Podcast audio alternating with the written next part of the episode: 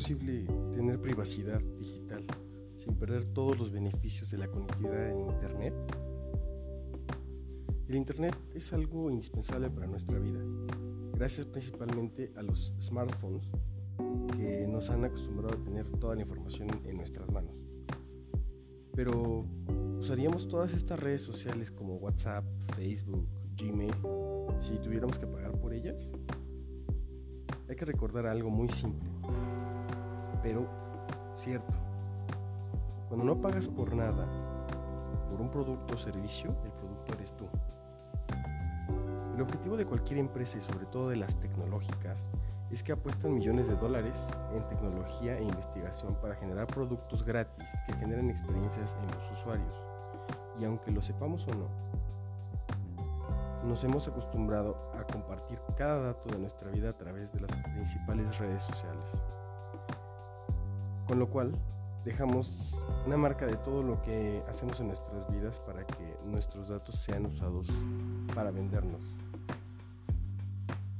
Con esta información, las empresas pueden enviarnos publicidad y hacernos marketing dirigido, segmentado y específico a nuestras costumbres y nuestras preferencias. Es por eso que empresas como Alphabet y Facebook tienen tanto valor.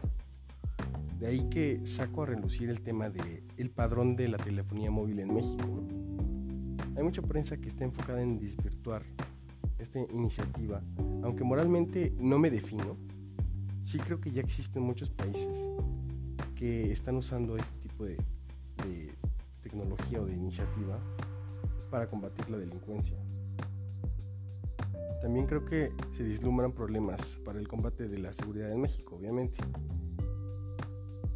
Principalmente esta ley busca que podamos registrar nuestros datos personales en un inicio las huellas dactilares, pero no se deja de lado la parte de las facciones del rostro o el iris de los ojos para que nuestros datos biométricos puedan servir como identificador, ya que la mayoría de los delitos en México se hacen desde teléfonos prepago y la mayoría de las empresas de este sector buscan apostar por las ventas en lugar de la seguridad.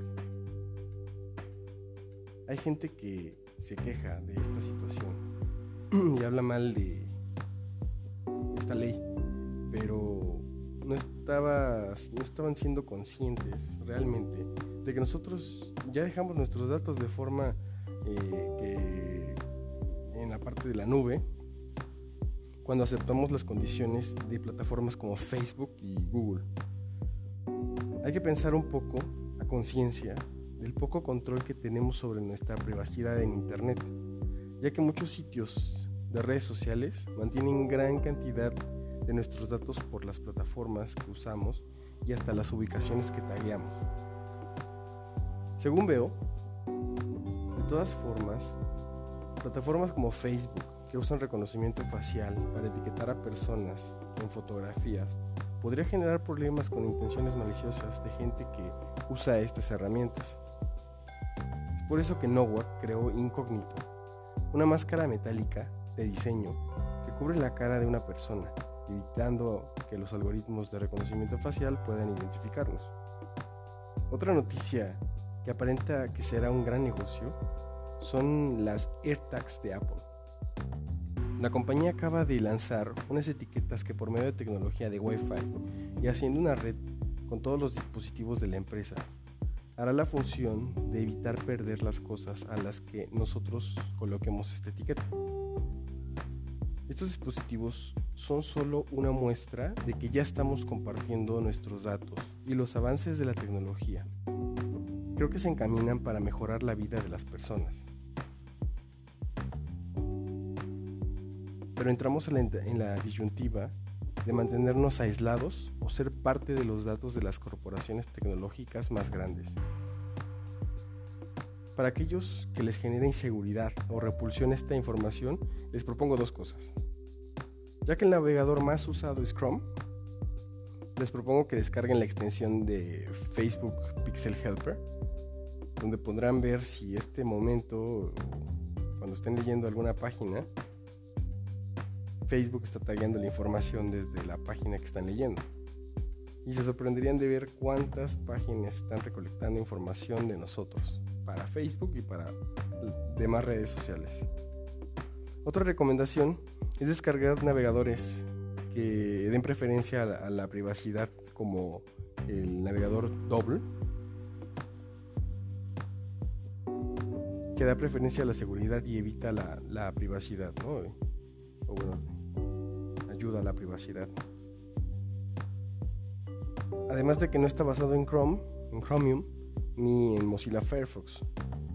Y por último, bueno, la recomendación obvia es Mozilla Firefox, que ya que es el segundo navegador más usado a nivel mundial, también está muy enfocado en reducir la cantidad de rastreo y recopilación de datos que tienen muchas plataformas.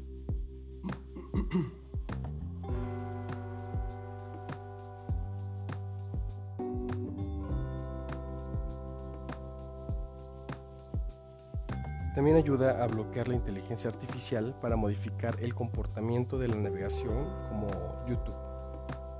Pero de ahí viene esta disyuntiva.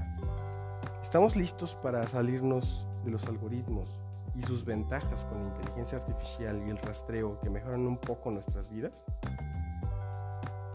A cambio obviamente de nuestros datos. ¿O preferimos estar en el anonimato, seguros pero sin las ventajas de la digitalización y las nuevas tecnologías.